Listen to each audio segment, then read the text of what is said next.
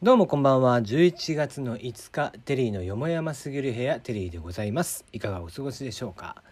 えー、この番組は僕が気になっている情報ニュース話題などからピックアップしてきましてそちらにコメントをしていくという番組になります。最後までお付き合いのほどお願いいたします。なお、えー、ツイッターにですね質問箱とか、えー、ナナミュージックの、えー、URL とかを載せてたりしますのでそちらもよかったら聞いていただけたらなと思いますがえー、ツイッターを例にやってみていますとですね、えー、ライターをやってる方なんですね。ゼロ次郎さんという方がですね、えー、友達が AV 女優みたいな駅名と言って以来天王洲アイルを性的な目でしか見られないという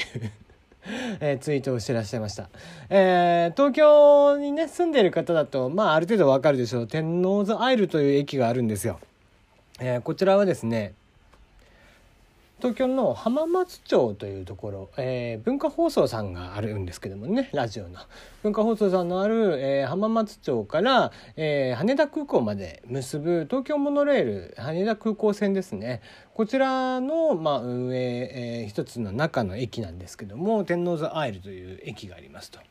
まああの結構ね特徴的な駅名が非常に多くてですね天王洲アイルもしっかり天空橋とかねいろいろあったりするんですけども、まあ、天空橋なんて強そうな名前ですけどね、えー、ちょっとなんか、えー、RPG にでも出てきそうな名前ですが、えー、そんな中に、えー、1個天王洲アイルというところがありまして。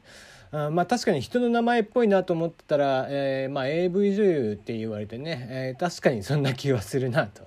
言ったところなんですが。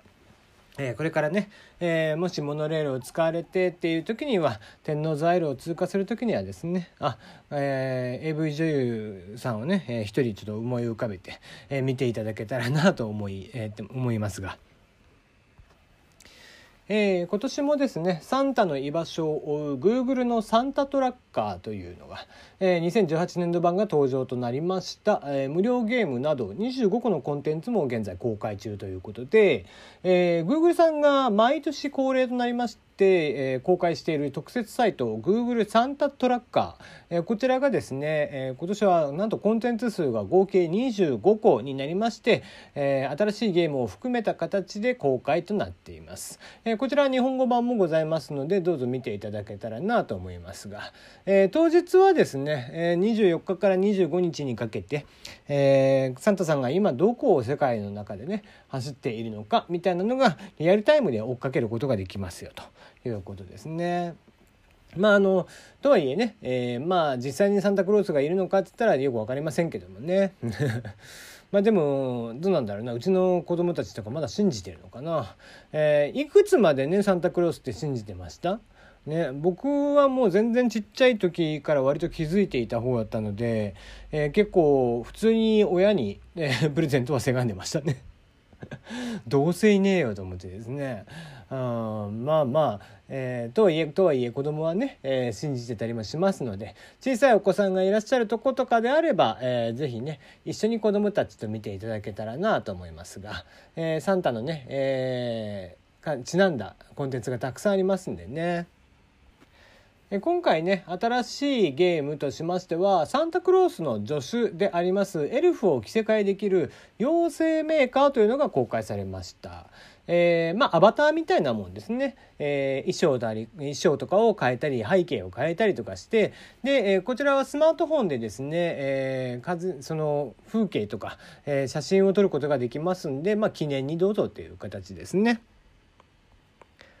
はい。じゃあ次の話題は IT からですね。えー、もう今日は結構朝からこれは話題になってましたね。DNA の0円タクシー、年内まで都内全域が無料ということで、えー、どん兵衛さんをスポンサーとして実現しています。えー、DNA による次世代タクシー配車アプリ MOB。こちらの指導に伴いまして、利用の、えー、利用料、乗客の利用料はですね0円のタクシーというのを運行することになりました。期間は今日12月5日13時から12月31日22時まで。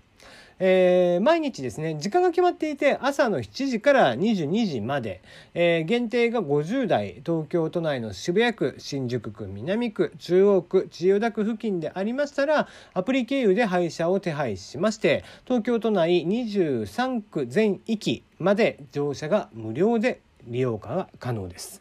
えーまあ、どういったものかというと、えー、契約スポンサーとそのモブ、えー、と契約しましてですね、えー、そのスポンサー側がお金を払って、まあ、ラッピングとかをしてあと中にね広告とかを載せてっていうことで、えー、フリービジネスモデルとなっています。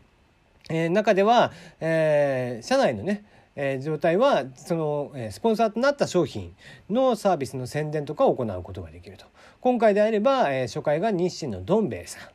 で、えー、こちらを、まあ、実際乗りましたらですね日清のどん兵衛天ぷらそばももらうことが可能になっています。まああの無料タクシーといいますと地方で実際にも実験が始まっているところもありますし福岡だったかな、えー、かねどっかで、えー、割と、えー、若いベンチャーさんスタートアップさんがねやろうとしてたり、えー、15歳最年少が立ち上げたのもかな、えー、来年3月開始予定なんですけどもね、えー、0円タクシーであったりだとかっていうふうになっています。えー、まあ今回話題になったことでその費用対効果というのが実際どれぐらいがあるのかっていうところで言うとまあもうすでにね、えー、日清さんとしては結構な広告効果があると思うのでそういった意味合いでは、まあ、きっちりと費用対効果を測るというのがちょっと難しいものやっぱりテレビ CM なんかと同じだよね。えー、どうしても、えー、テレビ CM なんかと同じで費用対効果っていうのが、えー、マスメディアにあったりとかするもしくはポスティングとかと同じ、えー、で、えーまあ、僕らがその業界的なコンバージョンっていう言い方をするんだけど実際の成果につながる、えー、購入につながるっていう割合的にはどれぐらいかっていうのが非常に測りにくいものではあるんですけども話題性というところで言うとまあまあひとしきりの、えー、広告効果はあるのかなというところですね。えーまあ、実際に、えー、東京都内今は、えー、23区だっけ？430円初乗りで始まってたりとかしますけどもこうした形で、えー、広告とかと組み合わせて、えー、必ずフリーミアムのモデルっていうことではないのかもしれないですけども0円に近くなるっていうところ、えー、どんどんどんどん格安になっていくってことはありえるのかなと。そうなってくるとね、えーまあ、何か便利ってこうマイカーを持たなくてもいいっていうことにもなるのかなとは思いますんで非常に便利なんじゃないでしょうか。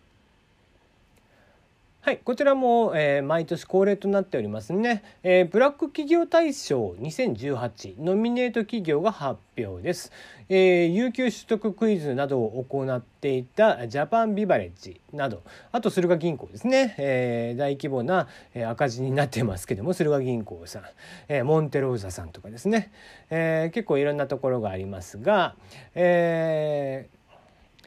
まあ、なんちゅうかモンテローザさんとかはねもうブラック企業の代名詞みたいなところがありますんでね。まあワタミですよね。はい。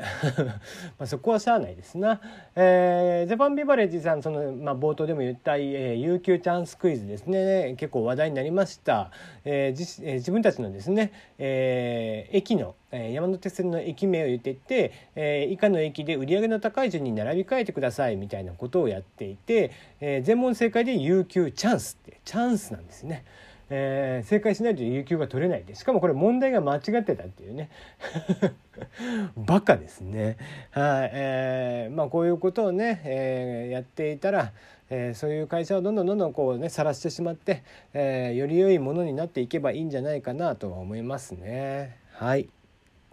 まあどうせね今年も大賞取ったからっつってその会社の人が出てくるなんてことはまずないんだとは思いますが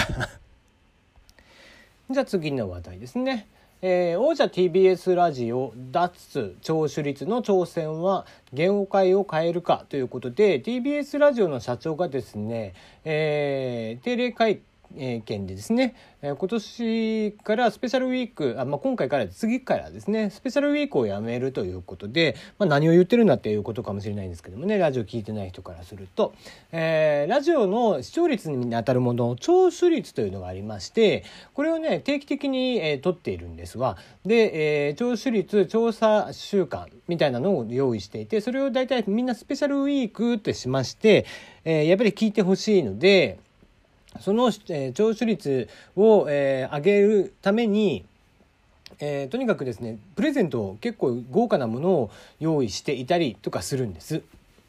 でも、えー、あんまりもうこれって意味ないよねっていうことを社長が、えー、まあ V 一応ね、えー、TBS ラジオはずっと首位を走っていて V100 達成したんです17年連続でそれぐらい達成した、まあ、TBS さんがどういう決断に出たかというとその聴取率に頼るのはやめようと。でなんでこんな話になったかっていうとラジコの存在ですね。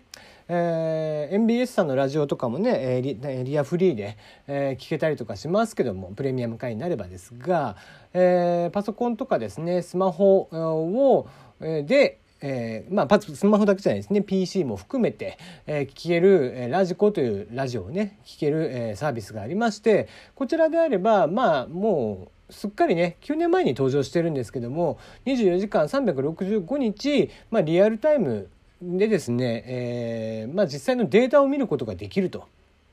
えしかもね、え後から、えタイムシフト的に見ていく聞いてくれる人の状態というのも分かって、えー、どれぐらい聞かれてるかみたいなこともやっている。まあ、もっと言えば TBS ラジオさんはラジオクラウドという自社のものもやっていてラジオクラウド版とかっていうのも上がってたりとかするんだよね。でした時にあまりその、え、スペシャルウィークで聴取率だけそのリアルタイムの聴取率だけを追っかけていても意味がないよねってそれだったら、えー、きちんとしたデータ化されている例えば、えー、これぐらい聞かれていて、えー、この瞬間、えー、お話の中2時間の番組であれば2時間の中でどこが山でどこが谷でみたいなデータをきちんと取ることができるラジコの方がよっぽどいいと。いうことでそのデータから今後は番組作りに生かしていきたいということでやっていくと。えー、文化放送さんであったり日本放送さんという大手キー局、まあ、ラジオのキー局みたいなところがありますがそういったところよりも先に、えー、聴取率脱、えー、聴取率というところを考えていき、まあ、これからのねラジオの在り方というのを考えていきたいということですね。まあいいんじゃないでしょうかラジオもね僕は結構最近まあちょこちょこ聞いていたりとかして、えー、面白い媒体だなと思って聞いています。まあ自分もねラジオで喋りとかっていうやっぱり MBS さんでね聞いていた時とかちょっと嬉しかったりもしますんでね、えー、次の世代のラジオというのが、えー、出てくるかもしれないですね。